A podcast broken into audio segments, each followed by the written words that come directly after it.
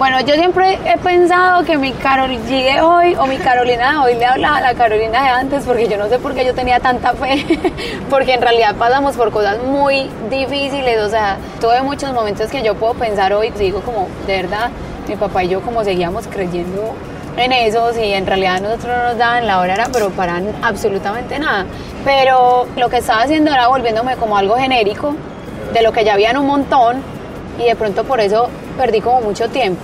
Entonces uno se ahorra mucho el proceso si le apuesta a lo que uno de verdad es, porque ahí está el producto único, diferente. Y es que yo creo que eso también se plasma en tu música, digamos, eh, uno escucha Mañana será bonito y es un álbum en el que igual uno te siente dolor. En Bichota Season, y dime si me equivoco, yo te siento completamente cómoda, segura y empoderada. ¿Cómo lograste esa transición tanto personal como artística? Mañana será bonito, yo creo que yo en mi carrera no voy a volver a tener un álbum como ese. Fue muy duro empujarse a uno mismo a quererse a uno mismo. No sé cómo explicar esto, pero hay un libro que me leí que decía que es disciplina dura. Entonces, mañana será bonito solamente. Fue mucho ese proceso. En Bichota Season fue cuando yo dije, ok, ya tengo una gira de estadios, me está yendo súper bien. Es como una Carolina más presumida, que soy la única que sé lo que me costó y lo que me dolió y lo que me tocó y lo tengo, entonces necesito hablarlo y eso es Bichota Season.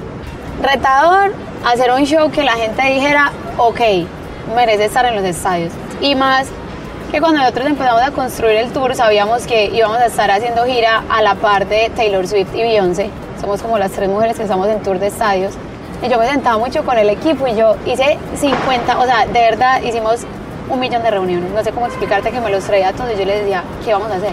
Porque ese escenario es cuatro o cinco veces más grande de lo que yo estaba acostumbrado por decir algo el año pasado, de la cantidad de cardio que había que hacer para que cuando yo saliera a cantar se escuchara bien en mis otros shows anteriores utilizaba mucho background vocals, que es como voces de apoyo. Y para este tour era como que yo no quiero eso, que yo voy a hacer todo el show en vivo versus el baile. Creo que ese fue el reto más grande todavía pero yo me siento súper orgullosa. Pues de por sí, yo creo que viene mucho de la cultura de nosotros en Colombia, soy muy familiar, sí me sueño siendo mamá y teniendo mi familia. Mm, con mi carrera tengo todavía muchas, muchas metas la vida, yo me dejo sorprender. Lo que me pasó con Shakira, eso llegó en el camino, se me dio así como nunca me hubiera imaginado salir con ella a celebrar un premio.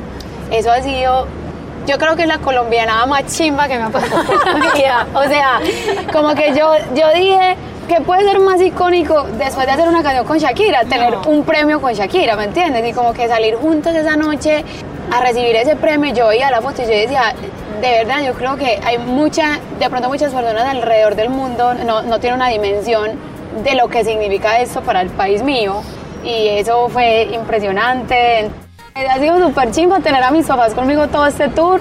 Eh, antes de que llegara la chef que llegó como pudo llegar dos semanas después, mi mamá andaba, mire pues porque usted ya está colombiana, nosotros andamos con una ollita de arroz así y con una con una con el fogoncito así porque mi mamá me hacía las comiditas como me las tenía que comer y bien cuidadas y todo, entonces nada, nos levantamos, mi mamá me...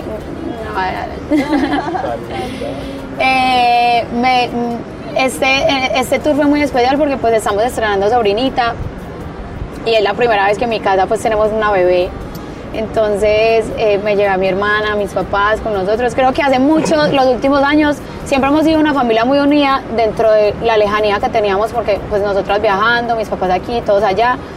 Pero tenerlos a todos juntos en este tour, o sea, es que estamos así. Es un privilegio tener a los papás con uno. O sea, eh, no sé, un día, de verdad, yo soy una niña normal que si yo tengo un día libre que no me pasa muy seguido, pero si me pasa, puede que no me bañe, puede que le diga a mi mamá y mi papá que me haga una changuita porque me encanta la changua, o puede que le diga a mi mamá que me haga arroz con huevo porque me fascina el arroz con huevo. O sea, mi mamá andaba con la panelita, mami, me va a hacer una panelita. O sea, en realidad no, o sea, es normal. Mi mamá se puso a llorar porque los veo a ustedes, imagínense. O sea, estamos como, todos como en la casa en Medellín, no sé. Yo creo que el único momento de verdad donde Carol G puede ser Carol G es en el escenario, pero es porque hay una energía como extrema que llega a mí en ese momento.